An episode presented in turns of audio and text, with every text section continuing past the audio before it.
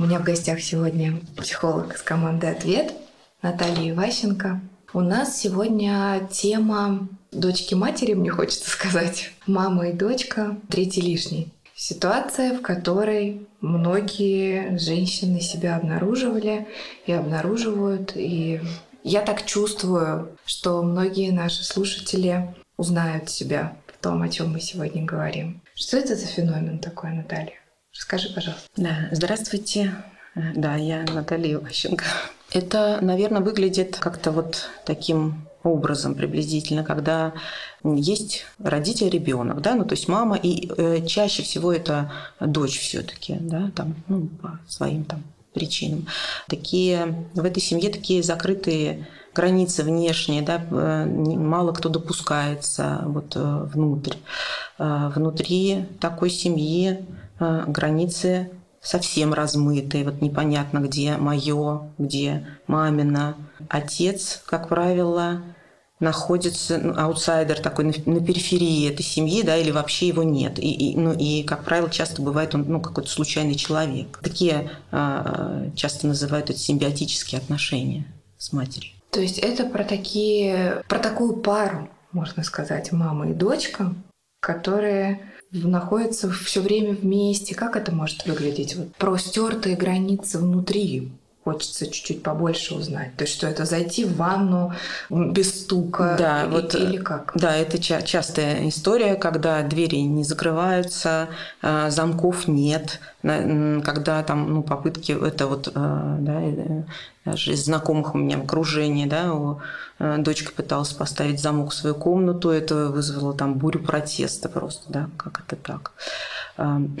Когда э, не очень понимаешь вообще, э, ты вообще эту, ну, одежду эту носишь, потому что она тебе нравится или потому что это мама так захотела и купила, да, то есть мнение ребенка вообще мало учитывается в каких-либо позициях. Особенно, когда это какой-то талантливый ребенок, да, угу. на котором мамины сосредотачиваются проекции, да, какие-то неисполненные желания, получается такое вкладывание такое большое в ребенка, ребенок большая ценность, потому что он э, реализатор да, всех маминых э, желаний.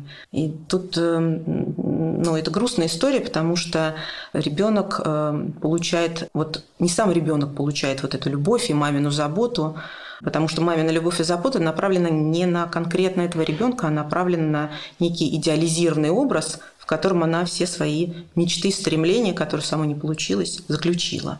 И такой ребенок потом, да, он постоянно между вот ищет одобрения у других, ждет подтверждения своей значимости, да. И с другой стороны, другая сторона этого, да, когда он а, вот ощущает такое всемогущество периодически, да, нарциссическое такое, что я вот вообще такой король, mm-hmm. вот, царь и бог. Такие две крайности, такие качели. Я только хотела попросить чуть-чуть больше рассказать про чувство ребенка в этой паре, потому что это же со стороны может выглядеть как такой залюбленный ребенок. Часто так говорят про такие семьи, где мама с дочкой, ну мы сегодня именно с этого, с этого ракурса смотрим, да, где мама и дочка э, в таком слиянии находятся, говорят, ой, ну это мамина девочка, они прям с мамой, с мамой, с мамой, с мамой. Вот не разлей вода. Как себя может ощущать незрелый человек, молодой человек а, в таких отношениях? Ну, конечно, это, да, это, это залюбленность, это иллюзия, да, угу. иллюзия этой любви, потому что, вот как я говорила, она направлена не на него, да, она объект. Но и, и когда на тебя направлено столько ожиданий, э, столько вот э, проекций, Наверное, ребенок должен себя чувствовать каким-то вот постоянно, ну, ну, таким немножко фрустрированным, наверное, да, что ну, как-то я не очень у меня получается, да, на, на, на мне такой груз, а, а я вообще, мне очень хочется соответствовать, э, но у меня не получается. Тогда, когда идет что-то не так, ну, тогда я виноват. Груз ответственности. Груз ответственности, да. Такую невозможность справиться с да. тем, достичь ту планку, да, туда добраться, где, где ты можешь быть замеченным, что ли, так можно сказать, где тебя увидят. То есть чем, чем движим в этом смысле человек, ребенок? Тем, что я преодолею и выполню все мамины ожидания и сделаю все на по высшему разряду, чтобы меня увидели. Да, конечно, он стремится туда, да, на, на эту ступеньку, к этому образу, да, он, конечно, он никогда туда не попадет. А, и вот, да, поэтому попадет в это свое чувство вины. Конечно, на него много нагружено. О, да. Что дальше с человеком таким происходит из этой семейной системы? Ну вот, когда ребенок маленький, да, приходит, ну вообще, э, поскольку отец оказывается, да, где-то там, непонятно где, а он э, является такой э, фигурой, ну как переходным объектом для сепарации, да, сепарации. Вот тут надо чуть подробнее. Да. Хочется чуть больше про это. А, ну вот в нормальном, таком нормальном естественном процессе как происходит. Сначала у нас слияние, Потом, с мамой. С мамой, да. А, ну, или со значенным, да, со значенным взрослым, который маму может заменять. Потом сепарация, сепарацию так э, проходит такая, да, э, ну если слияние это мы такая глубокая зависимость, симбиоз, да, то сепарация обычно выглядит как такая контрзависимость, да, в другую сторону меня вот понесло. Ну и в естественном процессе это ну, приходит потом к такому среднему такому состоянию, да, когда у тебя и не зависимость, не контрзависимость, а нормальные здоровые отношения. Вот в этом случае получается как-то так. Для сепарации ситуации вот, э, нужен э, третий э, так называемый переходный объект. Да? Этим объектом практически да, очень часто выступает отец, а отца нет. И как тогда сепарироваться?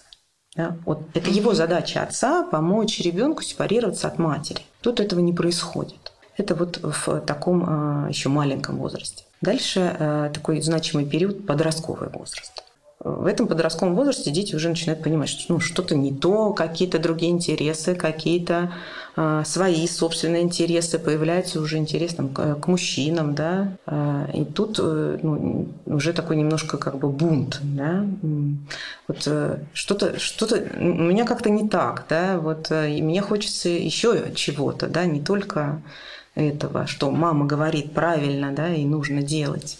И э, когда ребенок начинает двигаться в эту сторону, конечно, у мамы да, это э, очень э, большая тревога возникает, вплоть там до паники. Вот сейчас, да, а как же, что же она тогда будет делать? Да, это все на чем сосредоточена ее жизнь. У нее больше ничего нет. Как правило, у таких матерей больше ничего нет. Ни друзей, или там буквально один там кто-то. Ни личной жизни, ни работы, которые, да, ни увлечений. Вот все сосредоточено на ребенке. Ну, для ребенка, конечно, подростковый возраст такой второй шанс, да, как бы э, на сепарацию. А вот если он удачно проходит, мы вот к первому варианту, да, возвращаемся. Если неудачно, э, то остаемся таким ну, недосепарированным, да. Но мама же в это время тоже что-то делает, да, то есть угу. э, э, она же пытается его удержать разными способами, да, там чувством вины, там, жалостью, какими-то там, там проблемами, вот какими-то там а, критикой какой-то сильной. Ну, опять дальше получилось, не получилось, да, ну, не получилось.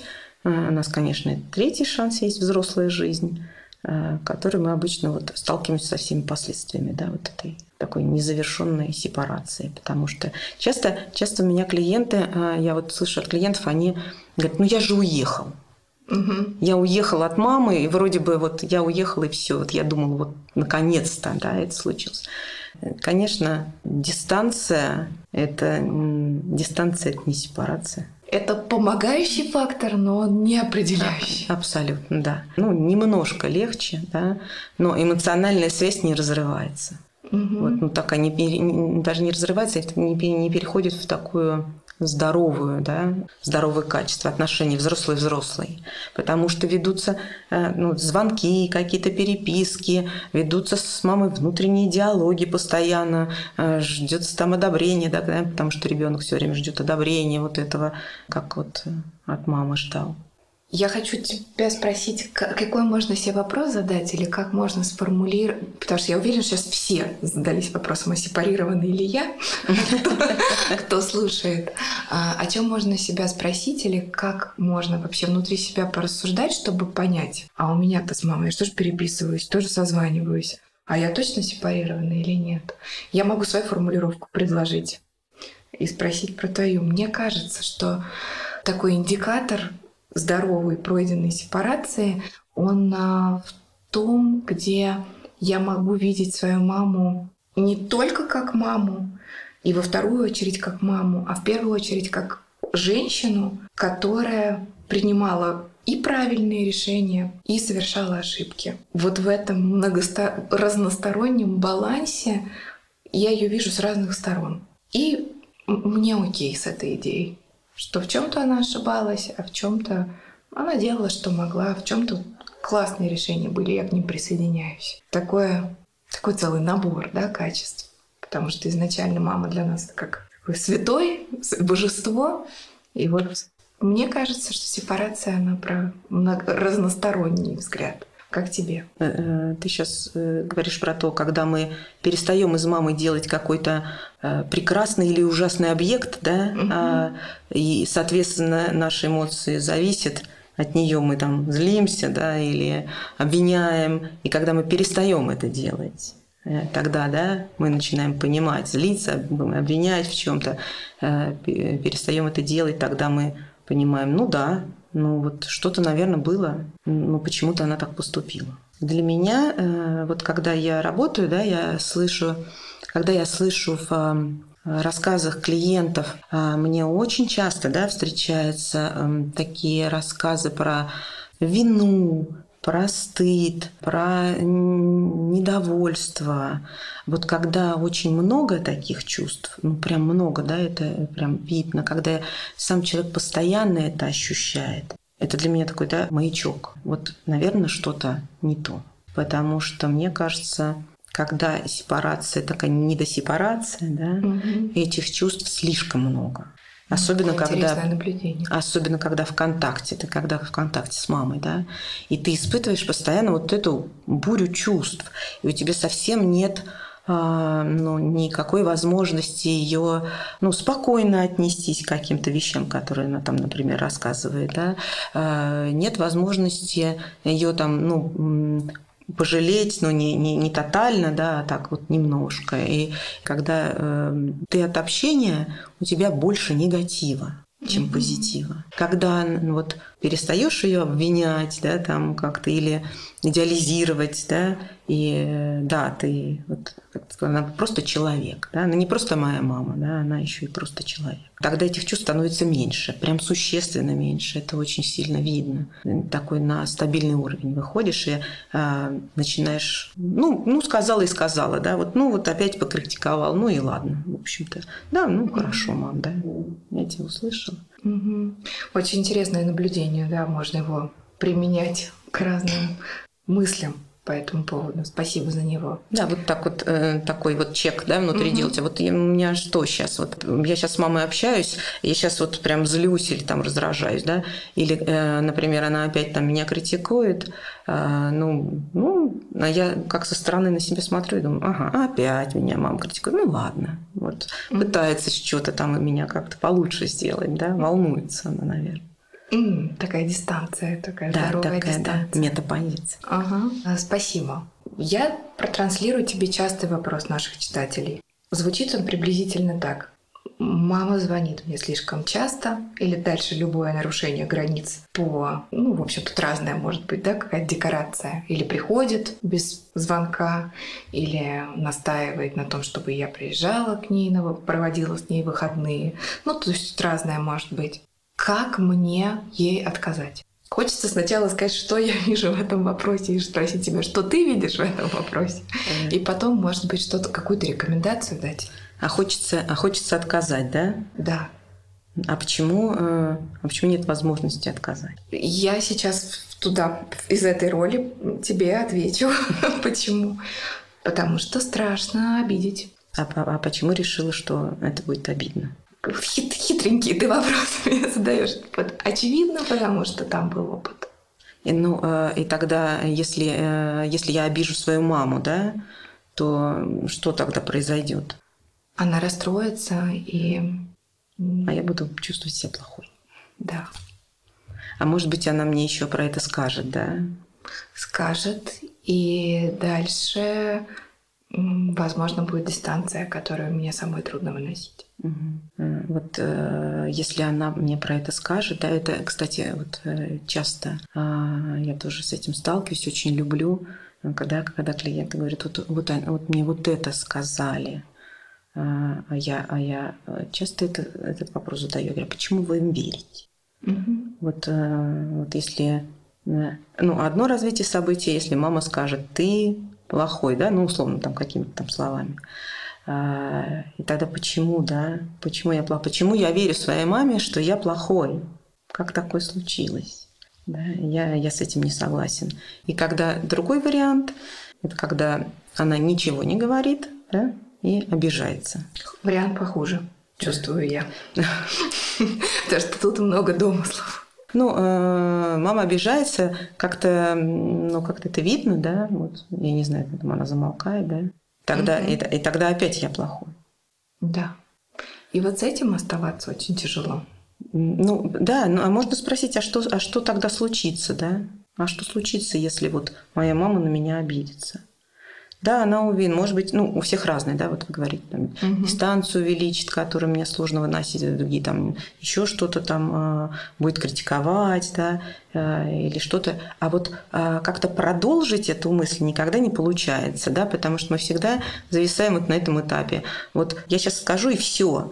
И что дальше? А, и, и мы не продолжаем это, мы не идем дальше, да? Подумать про то, что а что же дальше тогда будет? Когда мы докручиваем до конца это, ну, мы очень часто приходим к тому, что ну, ничего страшного вообще-то не будет, да? Угу. Ну, обижается, да. Да, и я на самом деле сейчас вспомнила тоже такой терапевтический кейс из моей учебы. Еще в прошлом году это было, когда мы разбирали а, подобную историю казалось бы, сепарационную, а, и был задан такой же вопрос, что будет, если ты откажешь маме? И на какой-то уже долго приходилось в этом вопросе быть, потому что не было ответа. А потом девушка сказала, она скажет папе. И он будет, значит, со мной иметь какой-то разговор, который я, для меня невыносим. То есть каждый раз за этим вопросом очень разный может быть ответ. Да, и разные варианты. И разные варианты. Это супер неоднозначная история. И тогда, э, и тогда смотрите, как получается, да, если это э, история с мамой, да, э, это история про созависимость, да, угу. и когда клиент к нам приходит, да, или кто-то нам задает вопрос, что же делать, да, или как отказать, тут такая ловушка получается, потому что он себя снова помещает в эту ситуацию из которой как раз ищет выход. Ну вот ловушка, да, то есть и терапевт, да, или ну, ну вот, да, мы сейчас с вами не как терапевт. Человек, который дал, должен дать от этот, э, ответ на этот вопрос, как отказать, да, э, тогда должен э, знать лучше самого человека, как ему сделать нужно, да. Угу. Это такая нагрузка на отвечающего, да, такое помещение его в позиции созависимости. Да, ты, э, вот тебя поместили в позицию созависимости, потому что из созависимости ты, конечно, лучше всех знаешь, что нужно делать другим. Да, вот. Вот. И мы, э, получается, отнимаем право да, у человека на то, чтобы ему знать, что ему делать. А лучше него но да, это ну, неправильная э, позиция, такая позиция гуру, да, что мы лучше него знаем, что делать, да, какой мы, у него как минимум путь. не знаем, что стоит за этим вопросом, за этой невозможностью отказать. Да. Потому что там точно есть своя картина мира, что может случиться. И поэтому тут получается очень терапевтично задавать себе вопрос про это. Про то, что а что дальше? Да. Ну, допустим, я так поступила. Чем мне это сулит? И что дальше? И, и в таком случае, что я почувствую, если так? Каким я предстану, да, каким я буду? И в этом уже много ответов. Ну, это несомненно, да. Вовремя заданный вопрос, да, может много что остановить. Или может э, много что, на что-то простимулировать. Э, и, конечно, это получается цепочка, потому что, ну, э, сама структура простая, да. Чтобы знать, что делать, нужно понимать, а что хочешь делать, да. Чтобы понимать, что ты хочешь делать, нужно знать, а что я вообще чувствую-то. Потому что все наши Э, мысли да, э, и хотелки э, опираются на наши чувства. Вот я чувствую это, Мгм. поэтому я вот это хочу, да, и тогда я вот это делаю. Вот, а чтобы, чтобы э, Да. а меняют все-таки, меняет все все-таки какие-то действия, да? Жизнь меняет действия. Безусловно. Тоже вопрос от наших читателей про маму и сепарацию с мамой. Вообще возможно сохранить отношения с такой мамой, которая такая поглощающая? Вот про тот тип первый, про который мы говорили в самом начале. Мама, которая в слиянии со своим ребенком. Вы знаете, э, вот э, я вот разные варианты видела. Ну, иногда такие чудеса бывают, что, казалось бы, ну вот первое, что просится на язык, что ну практически невозможно, да, вот э, это такая сепарация, когда обрываешь, обрубаешь, да, и тогда как-то это можно. Но это э, такая тоже э, некоторая иллюзия. Но вот тут же ведь еще есть вторая сторона, это мама самая, да, и вот насколько она будет замотивирована да, вот на что-то.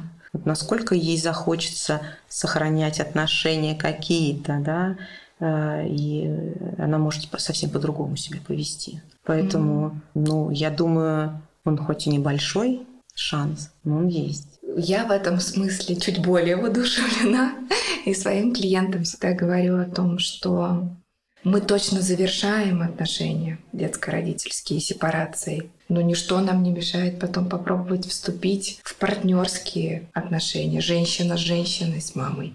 Конечно, если она на это будет согласна. И в этом мы тут не одни, да, чтобы это решение принимать. А еще воодушевляющий момент, который я часто наблюдаю в практике, и вообще вокруг, что даже самые такие дисфункциональные с точки зрения семейной системы родители чудесным образом предстают в новом свете, став бабушками и дедушками. Я просто часто это вижу. Вы наблюдаете за такими трансформациями? Ну, э, да, на, на внуков бывает, конечно, меньше проекций.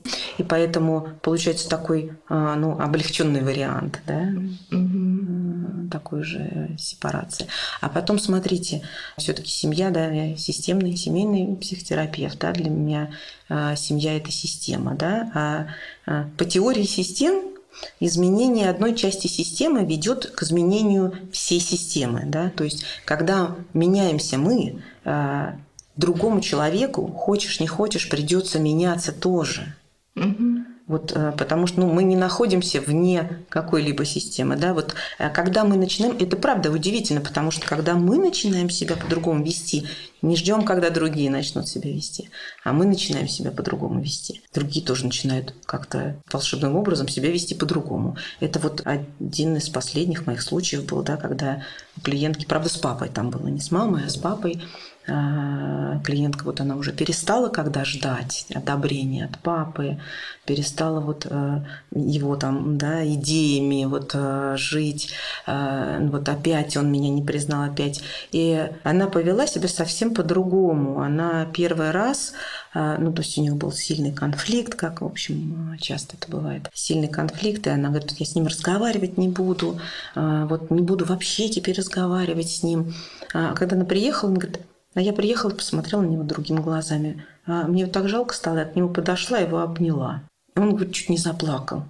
Вот не он начал этот процесс, она начала, да, она начала, я говорю, он повел себя по-другому, потому что вы повели себя по-другому, потому что, да, мы в отношениях, все влияет на все, да, твои действия влияют на мои, на мое поведение, да, твое поведение влияет на меня. И последний вопрос на сегодня. Сепарация, чья это ответственность? Кто первый должен начать? навряд ли родители да, начинают эту сепарацию, мне кажется, больше тут ответственности. Я бы не, не разделила ее так вот как-то так жестко, да. Ну, в основном, конечно, мне кажется, это ребенка, да. Это, ну, это естественным образом как-то да, вытекает то, что ребенок должен сепарироваться. Мы вот даже во всех обучениях и во всем мы мало слышим, когда мама должна сепарировать ребенка, да, вот mm-hmm. такое нам редко. Но я не встречала, да, еще такого. Да. Ребенок должен сепарироваться. Так же, Но задача-то, да, там всегда двое. когда, да, Абсолютно так. И мне кажется, самое большое, это большое заблуждение ждать, ждать, когда родитель будет э, в этом смысле форсировать события, да, и здоровым способом это делать. Потому что ребенок физиологически рождается у матери, конечно, не без ее участия, но тем не менее мать э, не может контролировать этот процесс. Она не может сказать, ах, нет, э, побудь еще на следующей недельке, я пока не готова. То есть все-таки это стихийно случается. И психологическая сепарация происходит ровно таким же способом. Поэтому так хочется, чтобы все, кто нас слушают и в этом смысле себя не очень уверенно чувствуют, получили такое внутреннее позволение запустить этот процесс. Потому что все-таки это на стороне ребенка. Да, э, инициатива, да, потому что ребенок э, должен э, сепарироваться от матери, а мать должна позволить ему сепарироваться. Да. Спасибо большое за этот разговор. Очень интересно. Да, спасибо вам. До свидания. Да, до свидания.